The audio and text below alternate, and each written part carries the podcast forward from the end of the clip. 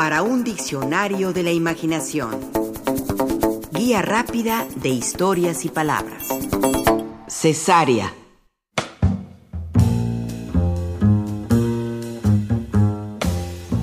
En la actualidad es una de las operaciones obstétricas más utilizadas. En 2013, en México, las cesáreas ocupaban un 46% respecto al total de nacimientos.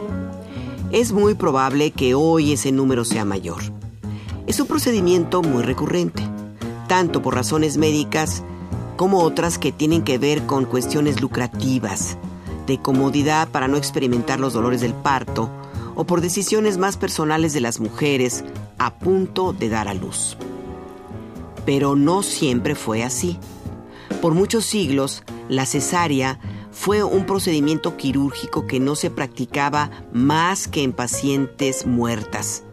Y con el paso del tiempo, cuando empezó a practicarse en pacientes vivas, la cesárea representaba un riesgo mayúsculo, casi siempre mortal.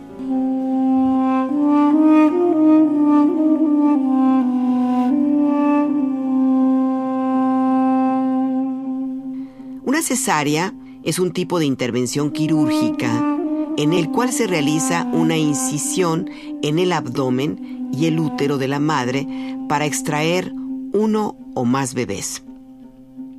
En la antigüedad, por siglos, se practicó en lugares tan lejanos como la India, Egipto o la península de Yucatán. Y como hemos mencionado, no se practicaba en parturientas vivas. La cesárea solo se efectuaba si habían fallecido por un accidente, por alguna acción criminal o a consecuencia del parto y se extraía al bebé lo mismo si estaba vivo o muerto.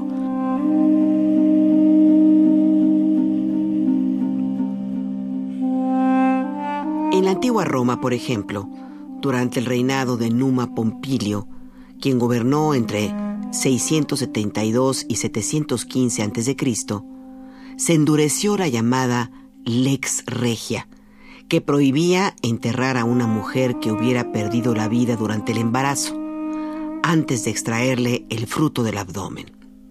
Se penaba a quien contraviniera esta orden, pues quien obraba en contra de esto destruye evidentemente la esperanza de un ser viviente. La lex regia preveía que esa extracción se hiciera mediante una escisión, es decir, mediante un corte en el vientre de las mujeres. De ese corte tenemos la palabra cesárea. A las criaturas que nacían por un corte en las paredes abdominales de su madre se les llamaba cesones o caesares, un término que proviene del verbo latino caedere, que significa cortar. Se cree que el término proviene del emperador Julio César, pero no tiene nada que ver en absoluto. Su madre, Aurelia, vivió muchos años después de darlo a luz, así que es poco probable que haya sido a consecuencia de un corte quirúrgico en su vientre que de seguro le hubiera costado la vida.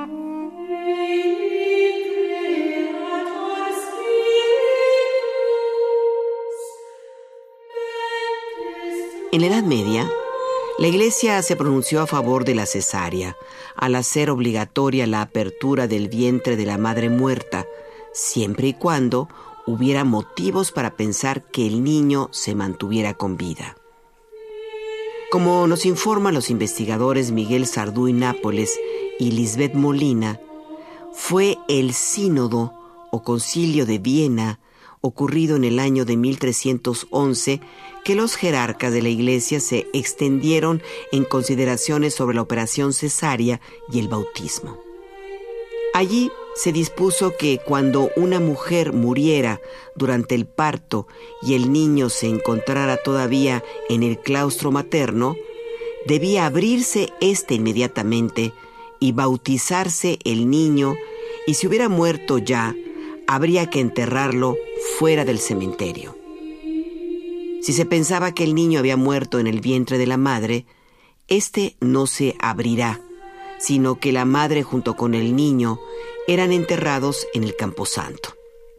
En los casos en que una mujer no podía parir y el niño solo asomaba su cabeza del vientre materno, la comadrona debería rociarla con agua pronunciando las palabras, Te bautizo en el nombre y el niño queda bautizado. Lo mismo ocurría cuando el niño no asoma su cabeza, pero sí una gran parte del cuerpo de la criatura. Ahora bien, si esta parte era solo un pie o una mano, no debía bautizarse. Si solamente asomaba la cabeza u otra parte mayor del cuerpo que no permita determinar su sexo, la comadrona dirá, criatura de Dios, yo te bautizo.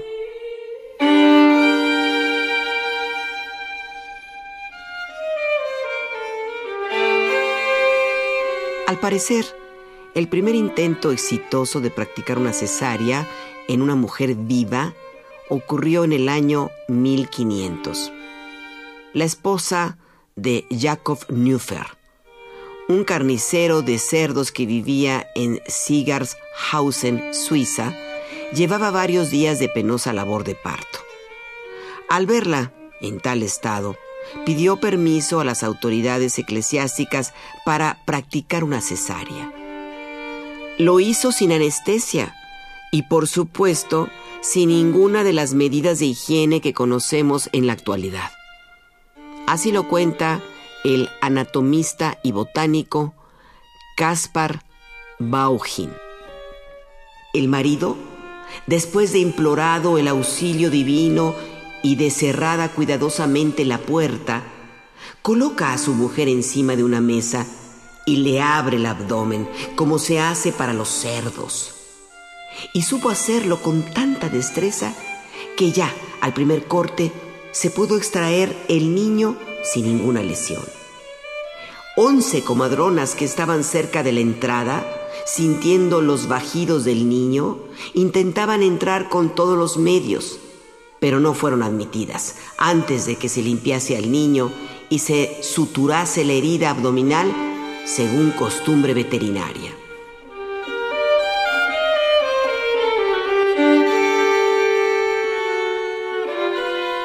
La madre y el niño sobrevivieron. El niño, por cierto, vivió hasta los 77 años. Hay quien duda que la historia sea verídica, pero lo que es verdad es que desde el siglo XVI comenzaron a practicarse cesáreas en mujeres vivas.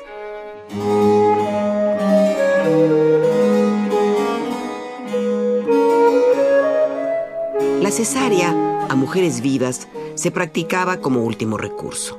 La mayoría de ellas morían, ya sea a consecuencia de una hemorragia o por infecciones.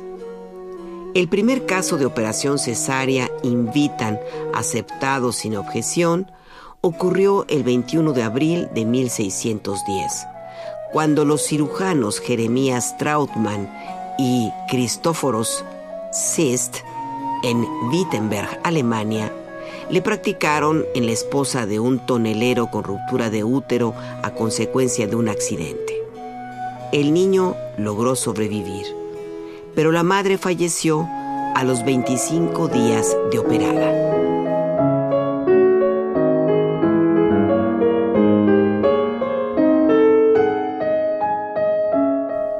En México, no fue sino hasta septiembre de 1877 cuando se practicó la primera cesárea en una mujer viva, realizada en la ciudad de Monterrey, Nuevo León, por J.B. Meras y J.H. Meras, en una mujer con exóstosis del sacro y feto muerto. La madre se restableció y caminó a los 25 días. En la actualidad, a nivel mundial, la cesárea es un procedimiento generalizado. En términos económicos, las estadísticas prueban que se trata de una operación común entre mujeres con un mayor poder adquisitivo.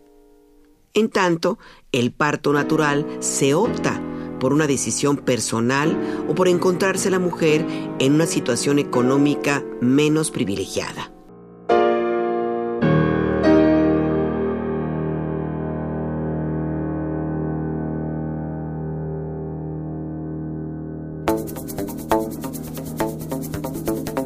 Participamos en este programa Juan Ramírez, Rafael Méndez, María Eugenia Pulido, Mauricio Carrera y Pilar Muñoz.